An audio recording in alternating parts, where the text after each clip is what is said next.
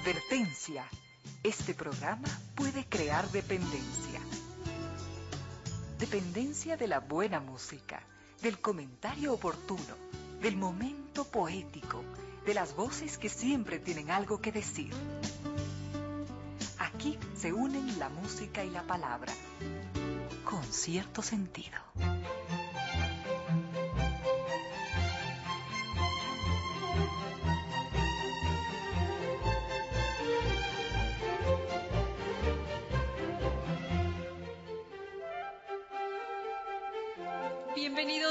Gracias por sintonizar Radio Suceso 101.7 FM. Gracias por compartir estas horas de música, comentarios y entrevistas. Y ojalá, ojalá al final de la jornada, como siempre, podamos imaginar con esos favores que la fantasía nos hace.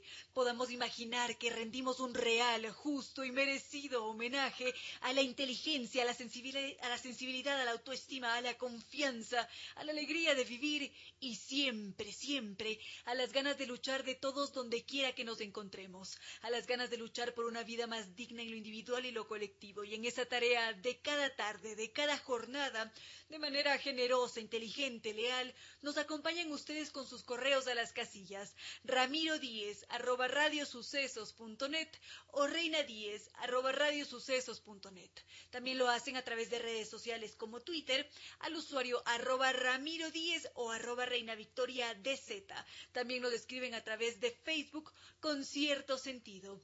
Y también, por supuesto, gracias a NetLife, que nos recuerda que podemos cambiarnos a NetLife, el Internet seguro de ultra alta velocidad que también nos ofrece seguridad, productividad y atención personalizada. Y por supuesto también nos acompaña Banco del Pacífico, innovando desde 1972. Esta tarde está aquí con nosotros el doctor Córdoba en Controles. Vamos con música y continuamos. Con cierto sentido.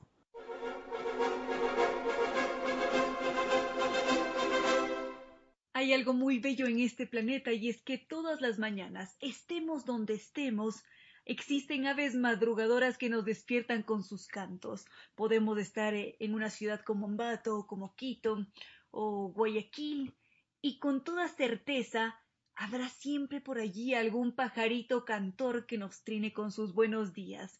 Por otra parte, si es que estamos en un sitio como la selva, con toda certeza va a haber una variedad inmensa de aves que también nos van a despertar con ese bellísimo canto.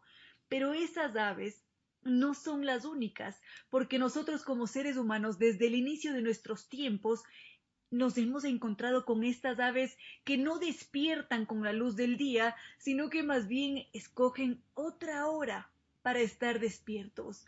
Aves que prefieren descansar durante el día y al caer la noche deciden despertar. Es decir, que en este mundo hay aves diurnas y también nocturnas, y esas aves de la noche muchas veces son misteriosas y las podríamos conocer a continuación con cierto sentido.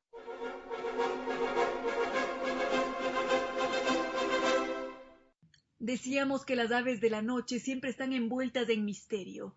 Por una parte nos han infundido algo de temor, porque en la noche no podemos ver qué es lo que tenemos delante, no podemos interpretar esos sonidos precisamente porque no podemos verlos y esas aves nocturnas a veces nos han dado un buen susto y en otras ocasiones nos han dificultado un poco el panorama investigativo porque no es tan simple estudiarlas cuando se trata de aves nocturnas. En el mundo se han registrado alrededor de 300 especies de aves nocturnas entre ellas incluso podríamos llegar a encontrar algunas gaviotas, loros y también garzas. Sin embargo, las aves que son nocturnas por excelencia, es decir, que actúan únicamente por la noche, son aproximadamente unas 290 especies. Y allí es donde podemos encontrar los búhos o las lechuzas, mm, o también están allí presentes las chotacabras. Sé que algunos de ustedes, queridos amigos, han tenido la oportunidad de conocer a los búhos o a las lechuzas, y en buena hora que así sea, porque las aves nocturnas son realmente impresionantes. Son máquinas de precisión visual, también auditiva e inclusive locomotriz. Los búhos y las lechuzas, por ejemplo, poseen una visión y un oído particularmente agudos. En la oscuridad de la noche suelen localizar con sus ojos enormes y muy precisos porque ellos los ponen en una posición frontal tal como sucede con nosotros en los seres humanos, ubican a esa presa que puede ser quizás un roedor o un reptil o en otras ocasiones un insecto, y luego con un vuelo muy silencioso se aproximan para capturarlas y lo hacen sin fallo alguno. Esto también es posible gracias a su plumaje que es liviano y también muy suave como un terciopelo fino y por eso tienen esa capacidad para volar en silencio y esta es una característica única entre todas las aves, porque estas aves constituyen importantes controladores naturales de plagas, porque precisamente su fuente principal de alimentos son los ratones e invertebrados. Enseguida podríamos ver algo adicional sobre estos apasionantes seres que son las aves nocturnas. Con cierto sentido.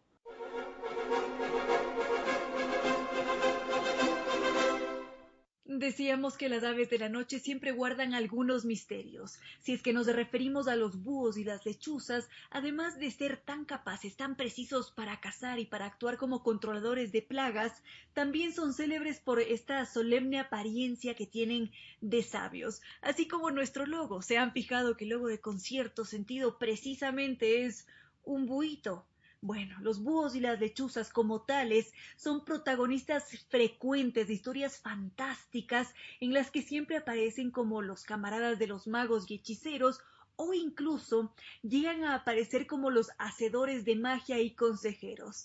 Esta reputación que ellos tienen es fruto de la mezcla de algunas características. En primer lugar está la posición y el tamaño de sus ojos. A esto se le suma esa postura erguida y tan elegante que tienen. Y además está la forma redondeada de su cabeza y la admirable capacidad para que tienen que tienen para girarla completamente hacia los lados y también hacia atrás, como quien nos dice que pueden mirar fijamente a todo y saber qué es lo que está pasando en los diferentes puntos. Y a propósito, hay esta especie muy bonita, el tallo, que es la única especie de aves nocturnas que puede comer frutas durante la noche.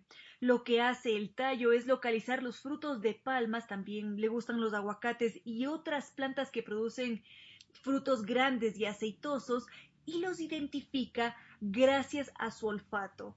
Este es muy fino y puede distinguir con facilidad a diferencia de otras aves que también se alimentan de frutos y que únicamente se guían por la vista. Los tallos aquí en el Ecuador son conocidos por un gran sistema de cuevas que llevan su nombre. Estas están en, en Morona, Santiago, las cuevas de los tallos, y es allí donde podemos localizar estas aves nocturnas que se alimentan únicamente de frutas. Y lo que suele suceder con estas aves es que en un determinado momento, si es que quizás hubo algún ruido que las asustó o si es que estuvieron en peligro, tienen una poderosa arma y es que viven en colonias muy numerosas y cuando algo las perturba, inmediatamente arman tremendos alborotos que espantan a cualquiera. Adicional a esto, así como dato curioso de los tallos, ellos tienen una fuente de aceite comestible y combustible que hace que los polluelos estén cubiertos de manteca y es ese mismo aceite, esa manteca, el que extraen los indígenas exprimiendo a los pájaros que los suelen capturar en sus nidos de formas terribles para utilizar ese aceite. En este momento vamos a hacer nuestra respectiva pausa cafecito o tecito y continuamos con otras especies de aves nocturnas. Con cierto sentido.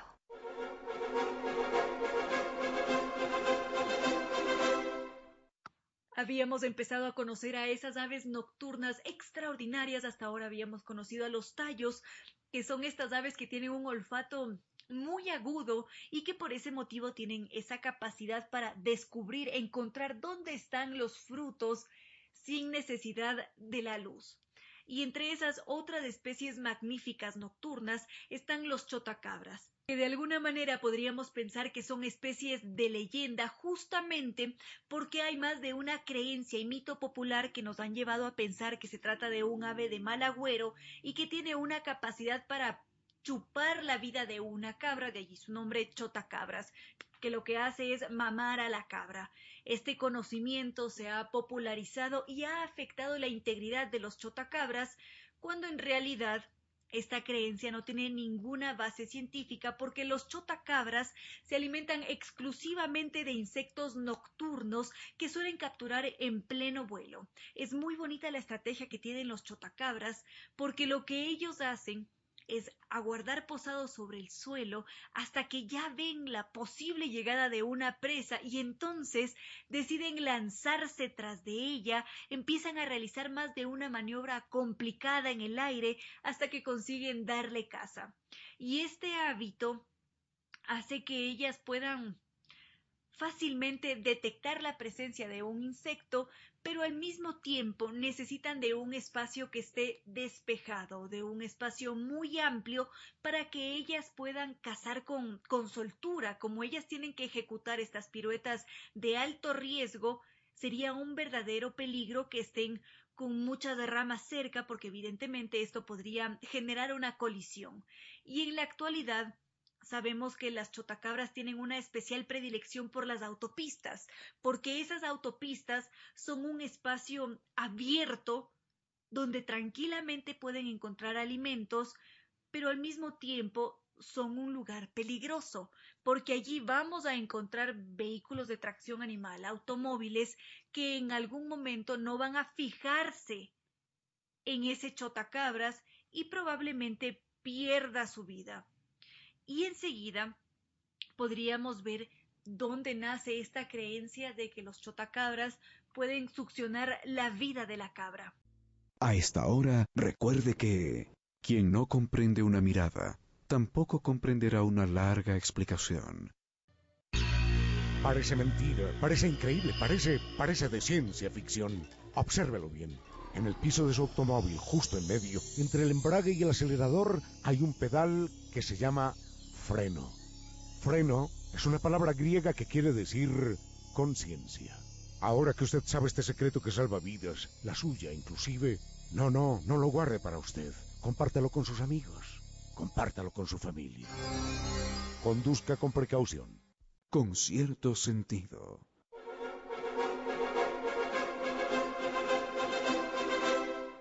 Decíamos que los chotacabras siempre han sido temidos porque se ha considerado popularmente que los chotacabras pueden succionar la vida de la cabra.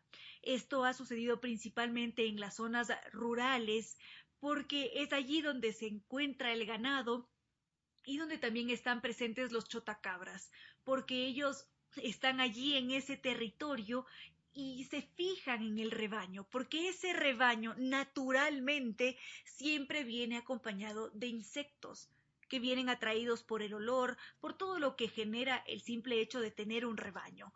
Entonces, hay varios campesinos que han dicho que los chotacabras están por allí muy cerca de las ubres de las cabras o de las ovejas y las vacas y por eso se cree que estos animales se enferman y mueren. Sin embargo, Ahora sabemos que los chotacabras no succionan a la cabra, sino lo que hacen es alimentarse, porque probablemente cerca de las ubres de las cabras, ovejas o vacas, ellos van a encontrar insectos y su especialidad es la caza. Ellos son unos extraordinarios cazadores, se mantienen muy activos durante la noche, por supuesto, y también actúan como controladores de plagas. Entonces, esta es una especie necesaria para nosotros. Lamentablemente, la hemos afectado con nuestras creencias. Enseguida podríamos ver algo adicional sobre los chotacabras. Con cierto sentido.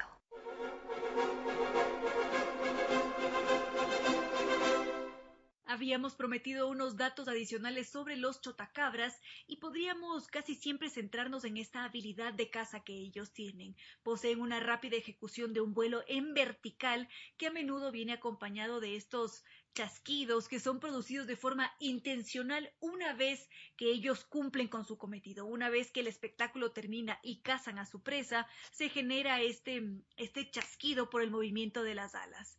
Al mismo tiempo, cuando ellas están en estos momentos de cortejo, nunca se separan del lado de la hembra, bajo ningún concepto, porque de esa forma ellos aseguran la paternidad de, sus futuros hijos.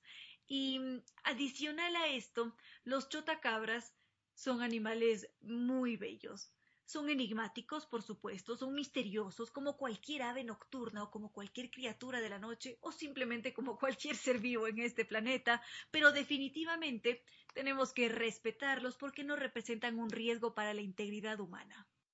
A esta hora, recuerde que al hablar, las palabras deben ser mejores que el silencio. La médica que recibió al niño en el hospital eh, dijo que sufría politraumatismos severos fractura en el hueso frontal, pupila midriática, y que un examen de sangre señalaba alto nivel de enzimas, lo cual hablaba de lesiones internas en el cuerpo del infante. Esto lo hicieron su padre y su madre. No, no le pusieron un dedo encima, pero tampoco le pusieron el cinturón de seguridad. Hágalo por su vida, por la vida suya y por la vida de ellos. Los niños hasta los 15 años deben ir en el asiento trasero y llevar siempre cinturón de seguridad. Valore la vida. Conduzca con precaución. Con cierto sentido.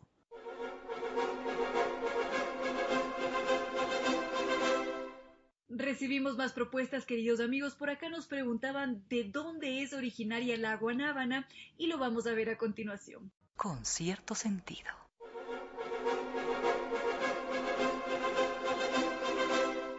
Nos preguntaban por esta fruta, por la guanábana, cuál es su origen y todos estaremos de acuerdo en que mm, para preparar algún refresco o un helado o quizás un postre, una de las frutas predilectas va a ser siempre la guanábana, porque su sabor no tiene rival, tiene esta pulpa muy suave, parecerían casi algodones empapados en dulce y en una fragancia exquisita y definitivamente si es que estamos en un sitio donde la temperatura es muy elevada, siempre vendrá bien un jugo de guanábana. Y esta palabra guanábana viene de la lengua taína que se hablaba en las islas del Caribe y la primera descripción que se hace sobre esta fruta, la que es conocida ya en lengua castellana, fue hecha por un cronista hace tiempo atrás, cuando visitó lo que es hoy República Dominicana. Este cronista ya habla sobre este árbol que allá llaman guanábano, que era una fruta hermosa, muy grande, que se parecía a un melón por su grandeza, aunque había diferentes tamaños, y que era muy verde. Por fuera, decía él, que tenían unas señaladas escamas como la piña, mucho más lisas y un poco más levantadas también como las de la piña, es una fruta fría para cuando hace calor y la corteza era un tanto delgada como la de una pera o un poco más. La fruta era un verdadero manjar porque se deshacía en la boca como agua y con un dulzor bueno.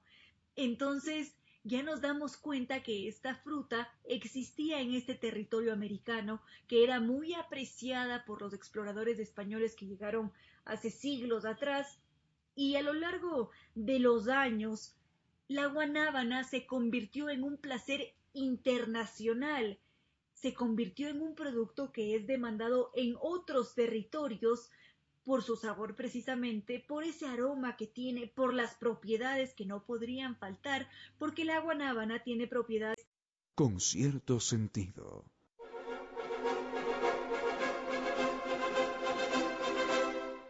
Así como dato adicional sobre la guanábana, este es un árbol relativamente pequeño que empieza a producir frutas después de tres años de sembrado y llega a dar dos cosechas por año y continúa produciendo frutas hasta por 30 años. Y cada guanábana puede llegar a pesar entre 5 o 6 libras cuando se la protege para evitar que los insectos la deformen. Entonces es una fruta muy preciada. Su flor tiene una flor bellísima y las hojas de la guanábana tienen un aroma muy sutil de la misma fruta y también, ojo con esto, las hojas de las guanábanas pueden ser utilizadas como un té aromático. Hasta allí lo que podríamos decir sobre la guanábana. A esta hora, recuerde que cada uno muestra lo que es en los amigos que tiene.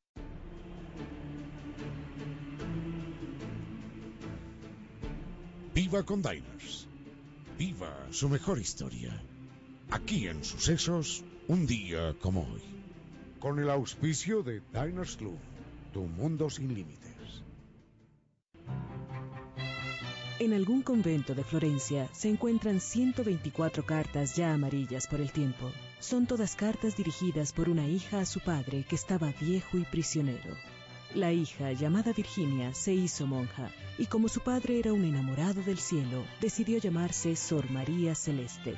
El padre se llamaba Galileo Galilei y recibía las cartas de su hija en secreto, y no existen las que le enviaba él a su hija porque ella, después de leerlas, las destruía para evitar represiones y peligros. En las cartas que se conservan aparecen de cuando en cuando algunas letras borroneadas por gotas de agua. Son las huellas del amor y el sufrimiento, esas gotas son, en algunos casos, lágrimas de la hija monja cuando escribía, y en otras son las lágrimas del mismo Galileo Galilei al leer aquellas palabras. Así, los últimos años del científico pasaron en medio de la más oscura pesadumbre, hasta que murió y fue enterrado sin ningún reconocimiento y con una sensación de descanso por la iglesia que se quitaba de encima a un pensador incómodo. Pero los tiempos cambian y casi 100 años después, sus restos fueron llevados a la iglesia de la Santa Cruz de Florencia. Fue un día como hoy, 12 de marzo de 1737, y en la ceremonia se le rindieron a Galileo los homenajes que en vida se le negaron. Aunque, como dijo alguien, hubiera sido mejor en vida. En vida, hermano, en vida.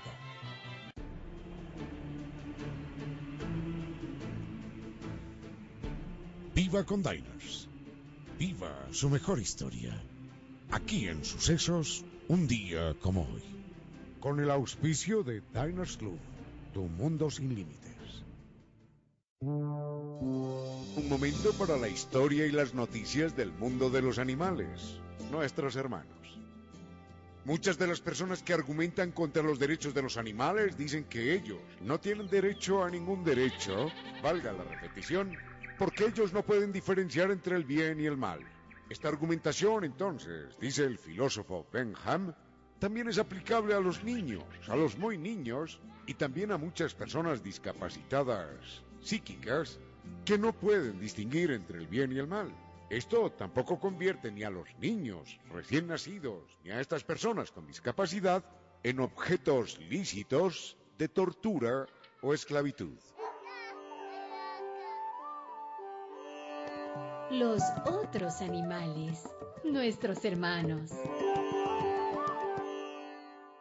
Con cierto sentido.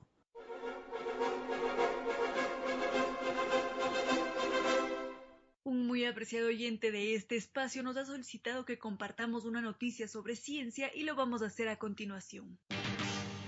Y a esta hora, ciencia para poetas. Porque conocer a través de la ciencia produce una exaltación poética. Este artículo que nos ha solicitado un muy apreciado oyente de este espacio que lo compartamos se titula La Tierra Antigua era un mundo de agua y ha sido publicado por la revista Science Magazine. A lo largo de los siglos, el nivel del mar ha subido y bajado con las temperaturas, pero siempre se supuso que el agua superficial total de la Tierra era constante. Ahora aumenta la evidencia de que hace unos tres mil millones a cuatro mil millones de años los océanos del planeta contenían casi el doble de agua. Era suficiente para sumergir los continentes de hoy por encima del pico del monte Everest. La inundación podría haber preparado el motor de la tectónica de placas y dificultar el inicio de la vida en la Tierra.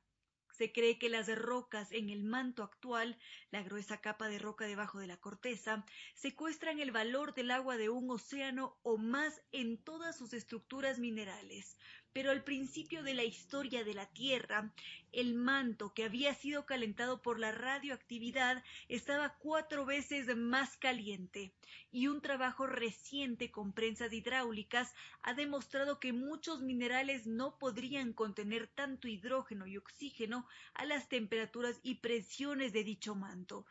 Esto sugiere que el agua debe haber estado en otro lugar distinto al que conocemos hoy, y el depósito más probable para esa cantidad de agua era la superficie. Este artículo tiene un sentido intuitivo porque es una idea simple, pero que podría tener implicaciones importantísimas. Porque todo esto nos quiere decir que la Tierra siempre ha estado ligada al agua y esto se corrobora con evidencia geológica que es muy clara. Las concentraciones de titanio en cristales de zircón de cuatro mil millones de años de Australia Occidental sugieren que fueron formadas bajo el agua y algunas de las rocas más antiguas conocidas en la Tierra son formaciones de tres mil millones de años en Australia y Groenlandia son realizados, son formados también bajo el agua cuando el magma se enfría. Entonces, este trabajo y bueno, varios trabajos que se están desarrollando ofrecen aún más evidencia. Las muestras de un trozo de corteza oceánica de 3.240 millones de años que quedó en el continente de Australia eran mucho más ricas en un isótopo de oxígeno pesado que la que tienen los océanos actuales.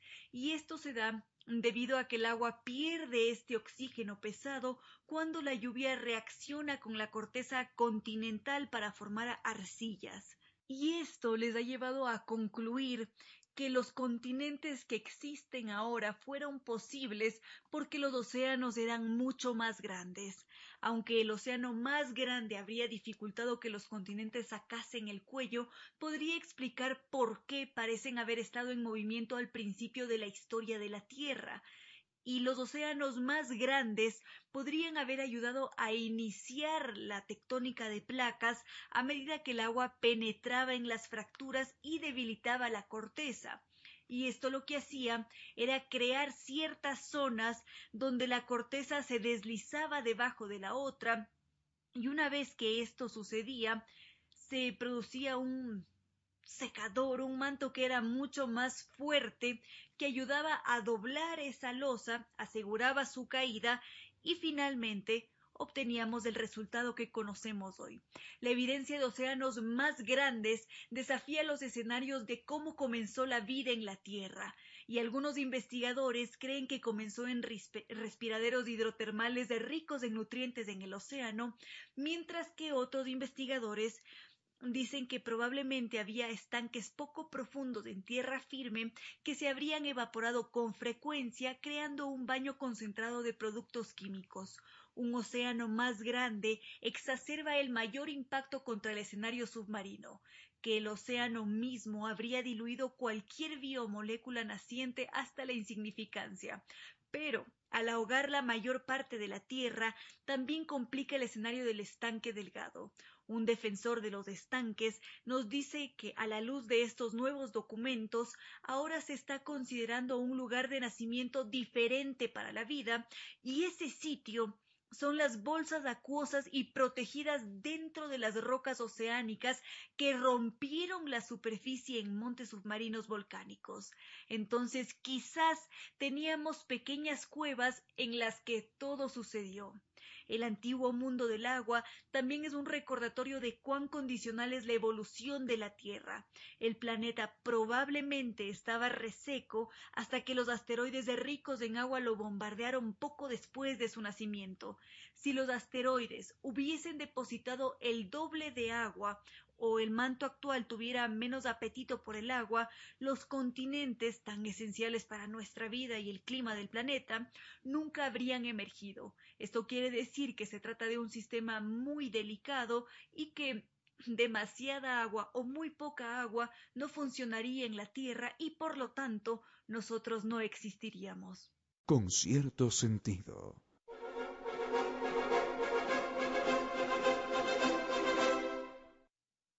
Don Martín García, gracias, don Martín García García. Don Martín García desde Zaragoza, España, nos envía, dice, qué grato. Bueno, mil gracias. No voy a leer los elogios, no voy a leer los elogios, los comentarios generosos, dejémoslo ahí nada más. Simplemente nos, nos saluda y nosotros también le agradecemos, realmente somos nosotros quien le agradecemos a él su amable sintonía desde aquí, ¿a cuánto? A diez mil kilómetros de distancia, más o menos desde Zaragoza, España, don Martín García nos dice que nos escucha perfectamente, mil gracias. Y dice, para su colección y para la disfrute, dice, para la disfrute. Me imagino que iba a decir, para el disfrute. Bueno, digamos que para el disfrute de todos sus oyentes, van una, dos, tres, cuatro, cinco frases acerca del espíritu español. Acá está. Acerca del espíritu español en boca de críticos de nuestra cultura y nos envía estas frases. Dice, leo, abro comillas, ¿no? Porque entre comillas están, dice, el español siempre sabe todo. Y si de algo no sabe, dice, de esto hablaremos después, en el momento oportuno. Esa es una frase que no tiene autor, pero trae comillas. Esta es de Pío Baroja. Dice, en España lo que se paga no es... No entiendo esto. Ah, ya, ya, ya, ya. No, no, no, es que perdón, pero es que viene, mm, viene con muchos errores tipográficos. No sé qué, qué fue lo que le pasó. En España, lo que se paga no es el conocimiento, sino la sumisión. Frase de Pío Baroja. Esta de un hombre que yo no conozco, que se llama Juan E. Bush. apellido alemán parece. Dice, en España el sentido común es herejía. Y otra, de Santiago Ramón y Cajal, dice, al carro de la cultura española le faltó siempre la rueda de la ciencia. Frases que nos envía desde Zaragoza, España, don Martín García, en un correo electrónico bastante, bastante, en un mail bastante, bastante extenso, y nos limitamos a una, dos, tres, cuatro, cinco, no, cuatro frases solamente, que agradecemos y compartimos con ustedes. Creo que todos los pueblos del mundo, todos los pueblos del mundo, tienen eh, facetas positivas y otras que no consideramos tanto. Todos, todos los pueblos del mundo. Así que España tendrá lo suyo y los alemanes y los japoneses y los británicos y los norteamericanos y los bolivianos y los colombianos y nosotros los ecuatorianos, cada uno, cada uno tendrá lo suyo, aunque siempre, siempre, siempre, y esto no es un juego de palabras ni es una contradicción, siempre es peligroso generalizar aunque decir siempre es peligroso generalizar, ya sea de por sí una generalización. Digamos que muchas veces, muchas veces, se incurre en errores cuando generalizamos. Con cierto sentido.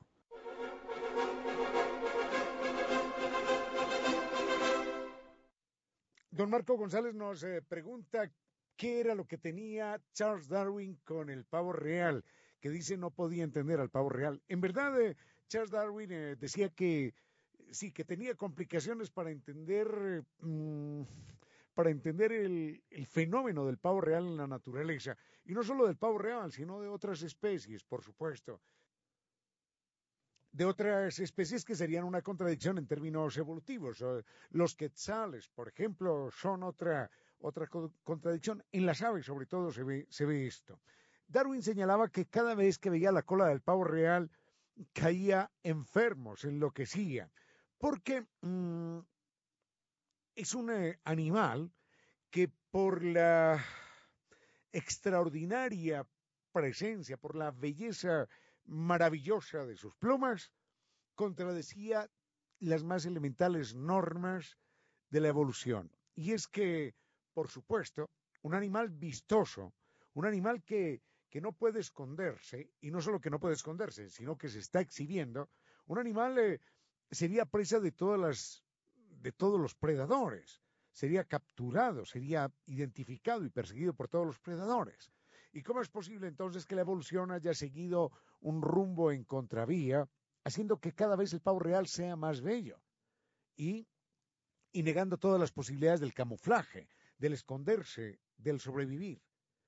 Esto esto inquietaba mucho a Darwin y hay, un, hay una explicación de él posterior y hay un libro, lamentablemente yo no recuerdo la autora, es una autora británica que se llama La hormiga y el pavo real y habla justamente de estas em, salidas que ha tenido la evolución que aparentemente irían contra el propósito de la evolución, que sería la supervivencia del que mejor se esconde, del que mejor se camufla, del que mejor defiende sus intereses o o, del más fuerte. ¿Cómo es posible que exista la hormiga? ¿Cómo es posible que exista el pavo real? Esto sería una contradicción en términos evolutivos. Enseguida miramos de qué se trata. Con cierto sentido.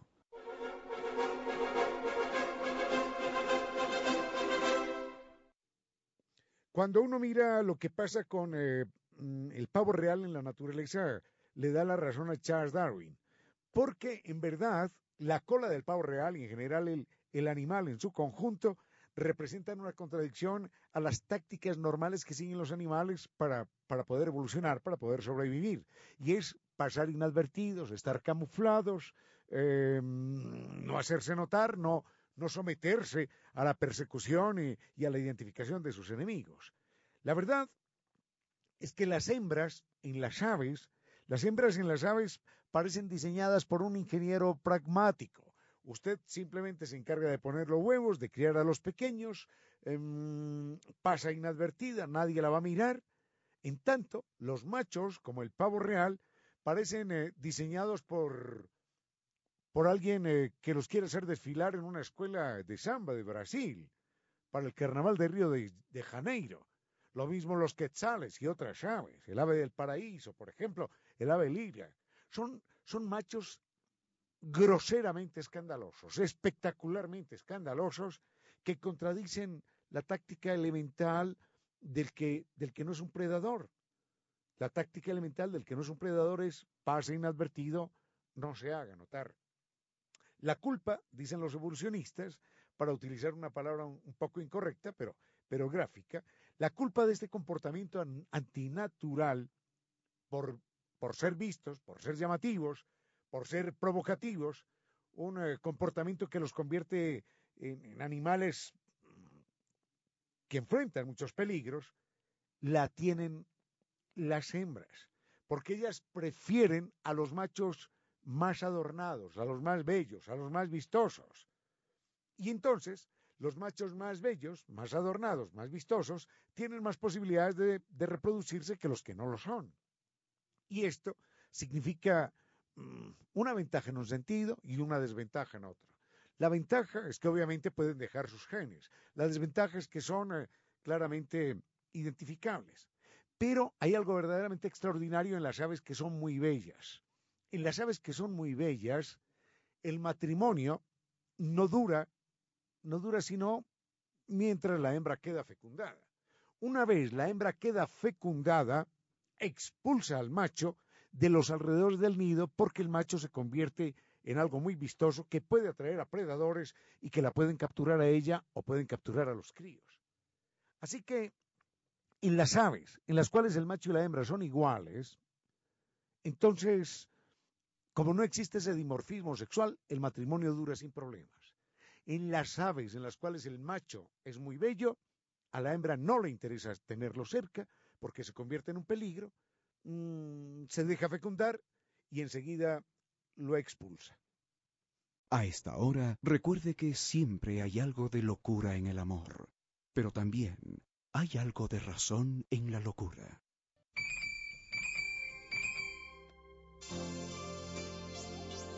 Son tus silencios, cataratas de luz que se te escapan. En pocas palabras, la poesía dijo, Son tus silencios, cataratas de luz que se te escapan.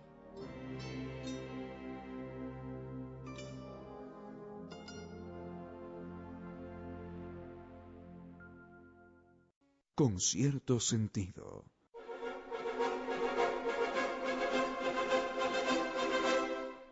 siempre es una verdadera alegría, queridos amigos, poder leerlos, saber que están aquí en contacto, que están en el Ecuador, en Colombia, en Bolivia, en México, que nos escuchan en universidades. Qué alegría que así sea, queridos amigos, y que se mantengan en contacto a través de las diferentes plataformas de redes sociales, que estén allí en, en Twitter y se comuniquen a través de los usuarios arroba Ramiro 10 o arroba Reina Victoria DZ, que se comuniquen a través de plataformas como Facebook, con cierto sentido, e Instagram, mi cuenta personal, arroba Reina Victoria 10. A esta hora, recuerde que si los hermanos se pelean, los devoran los de afuera.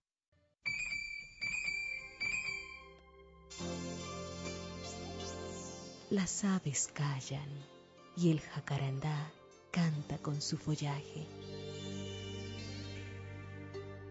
En pocas palabras, la poesía dijo, Las aves callan y el jacarandá canta con su follaje.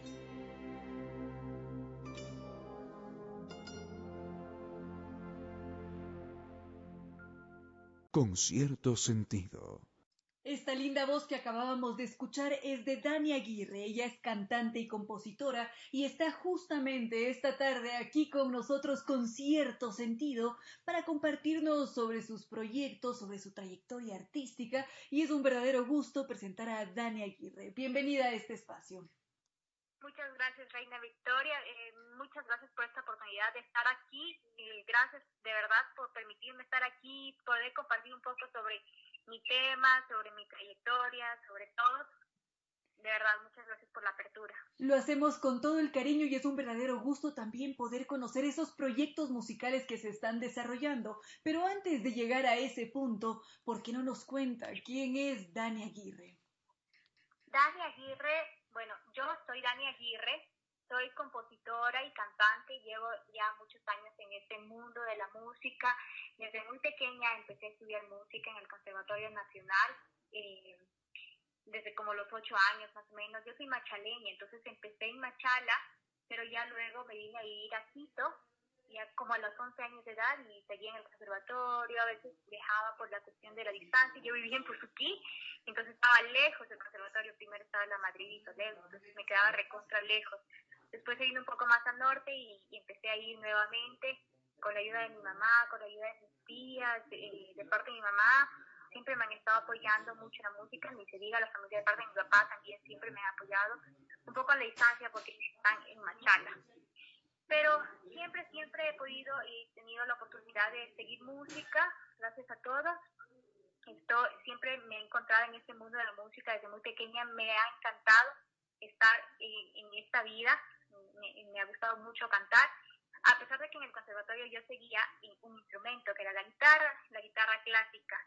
Y bueno, ya cuando crecí decidí que obviamente en la universidad me quería, eh, quería seguir en el mundo de la música, yo siempre he querido, y entonces me fui un tiempo a Argentina, estuve haciendo guitarra popular en, Argentina con música popular.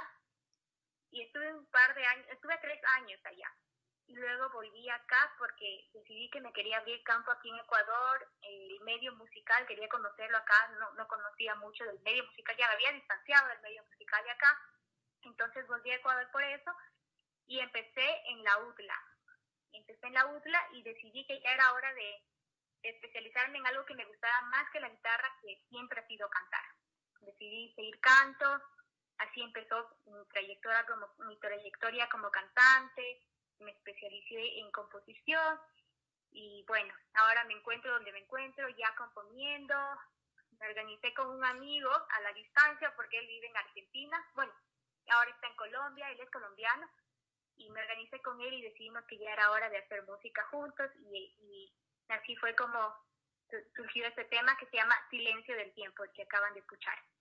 Bueno, son algunos años de trayectoria musical, de aprendizaje, por supuesto, y ya en este punto en el que usted está haciendo lo que realmente ama, que es el canto y la composición, ¿cómo se siente? Y también, ¿cómo ha visto que la ha recibido nuestro medio en, cuanto a proyectos musicales? Hemos estado abiertos a estas nuevas propuestas.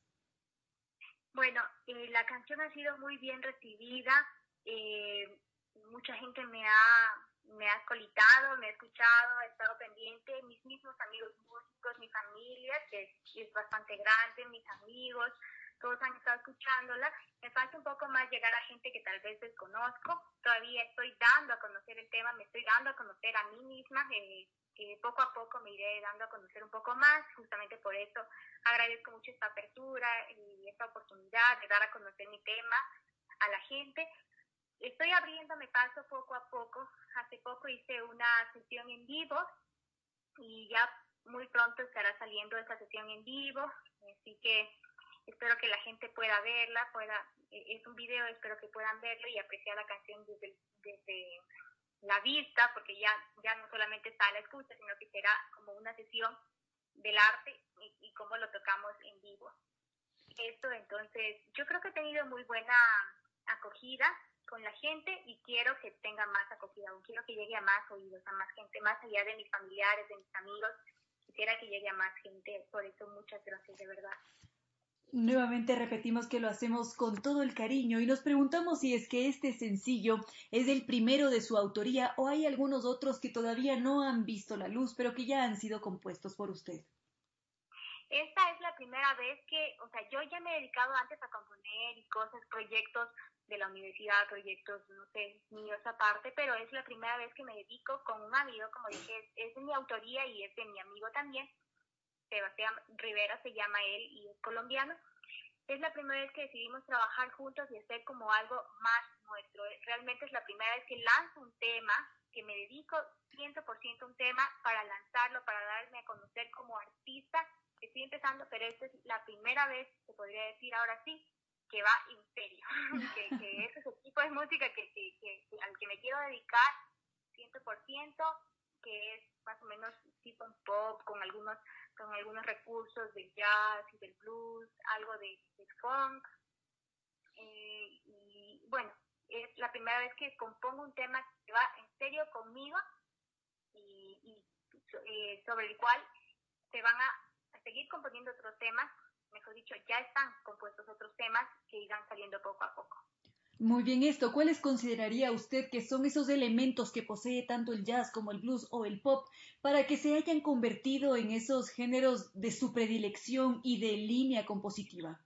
Tiene algunos elementos en, la cuestión musical, por ejemplo, eh, tiene algo del pop eh, por ejemplo, que es como una baladita, que es un poco lento, pero tiene algunos recursos, por ejemplo, la guitarra se escucha un poco funk eh, al tocarla, si la pueden apreciar, eh, se, se, escucha bastante estos rasgos del funk, la forma del rasgueo de la guitarra, también tiene algunos recursos del jazz en cuanto a la armonía, en cuanto al, al uso de ciertas notas que se llaman como tensiones y eso, son unas cuestiones bastante más técnicas, pero que realmente están muy usadas en ese tipo de música, del blues, en la forma de cantar, también, o sea, los recursos que utilizamos en, este, tipo de composiciones son más técnicos, pero que las personas que, tal vez no manejan eh, eh, estas, estas palabras técnicas se pueden dar cuenta a la escucha, por, justamente porque está empleado ahí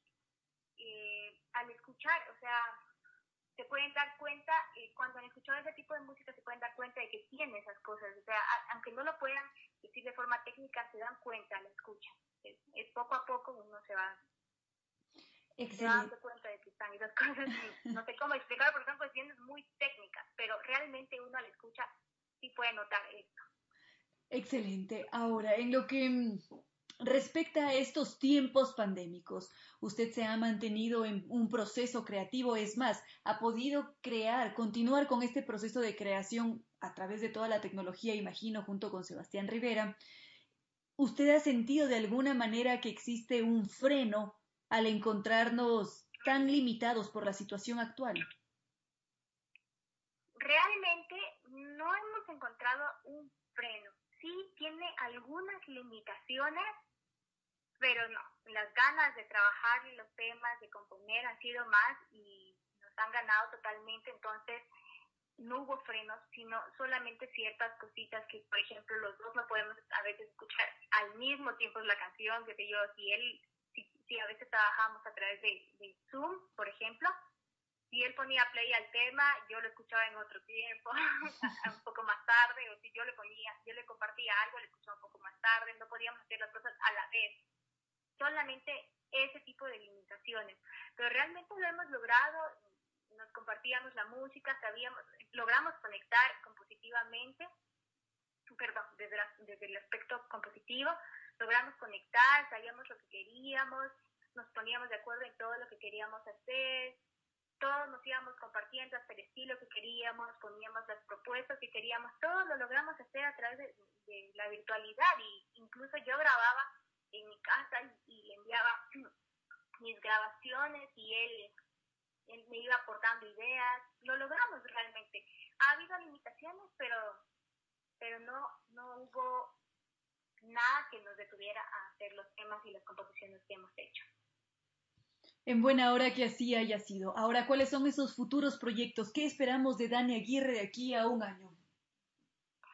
Bueno, de aquí a un año yo espero ya haber lanzado, yo hice la composición de cinco temas, es un EP realmente, el que, el que nosotros hicimos. De aquí a un año esperamos que ya se hayan lanzado los cinco temas y que ya estén sonando en la gente, que ya, que ya estén sonando eh, por ahí tal vez en las radios o que la gente los esté escuchando, ya poder hacer, ojalá, todavía no sé si en estos tiempos de pandemia se puede organizar conciertos eh, manteniendo las, las medidas eh, eh, de seguridad, por supuesto. Realizar conciertos sería lo, lo ideal ya del EP, de los cinco temas, dar a conocer nuevos temas, seguir componiendo con Sebas, es nuestra idea, seguir componiendo, pero para eso primero tenemos que dar a conocer todos los temas. Entonces, de aquí a un año ojalá ya podamos realizar conciertos sobre estos cinco temas y quién sabe, nuevas composiciones.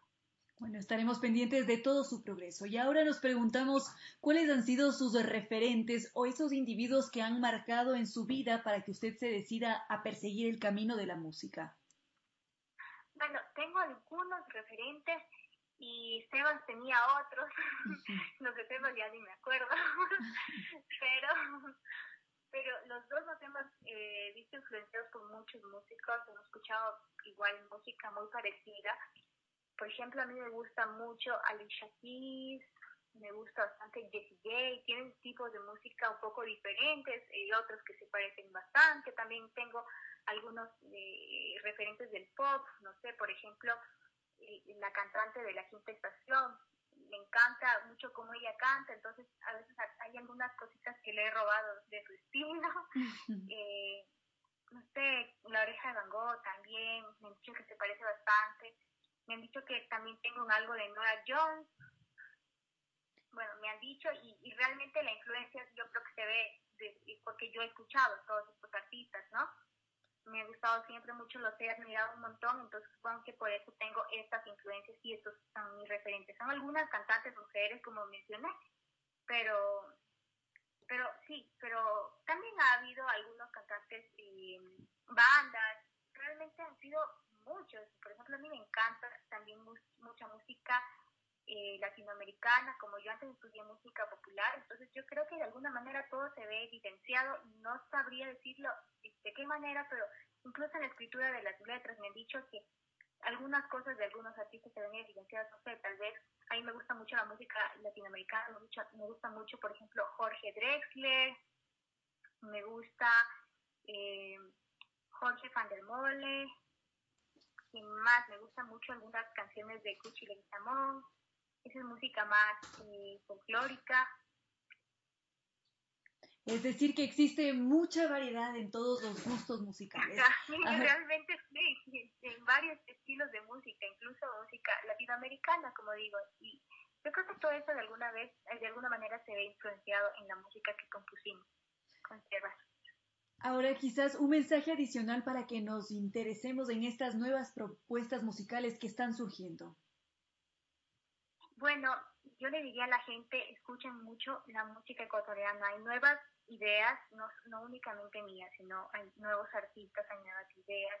Hay tanta música de, de artistas ecuatorianos que está saliendo y que es música tan increíble, son músicos tan estudiados y, y, que se han dedicado 100% a esto y lo hacen con mucha pasión realmente, les gusta mucho la música y lo hacen con todo el amor del mundo con la idea de llegar a la gente, yo les aconsejo a todos escuchar música ecuatoriana y, y, y a los nuevos músicos, darles eh, la oportunidad de llegar a sus corazones con nuestra música, porque que nos den, perdón, la oportunidad de llegar a sus corazones con nuestra música, porque realmente lo hacemos con todo el cariño, con todas las ganas de hacer algo bien, de hacer algo que nos gusta y con la intención de llegar a los demás.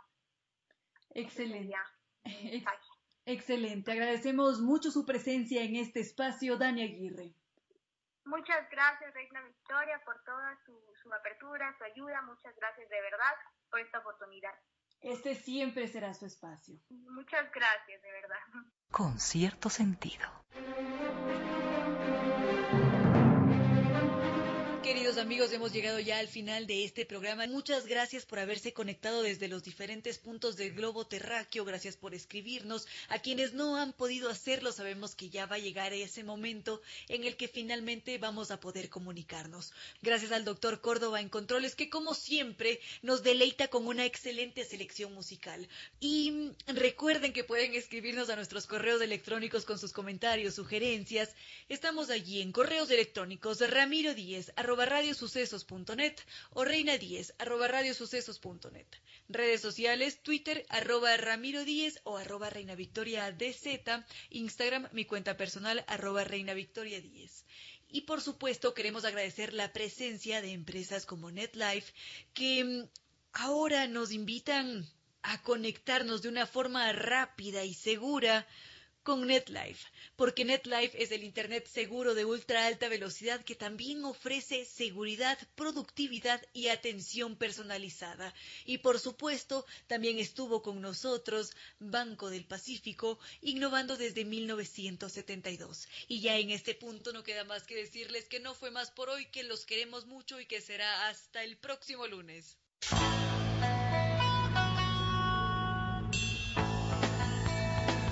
Si como dicen es cierto que en la vida no hay casualidades, piense, ¿por qué escuchó usted este programa? Tal vez escuchó aquello que necesitaba o tuvo la sospecha de esa luz dentro de su propio ser. Una gota de agua, un corazón que late, una semilla en su memoria, un remanso en medio de sus prisas, una voz que aliente su esperanza, una pluma para sus alas algo de eso hemos querido ser. Aquí, en concierto sentido, con Ramiro Díez. Y Reina Victoria Díez.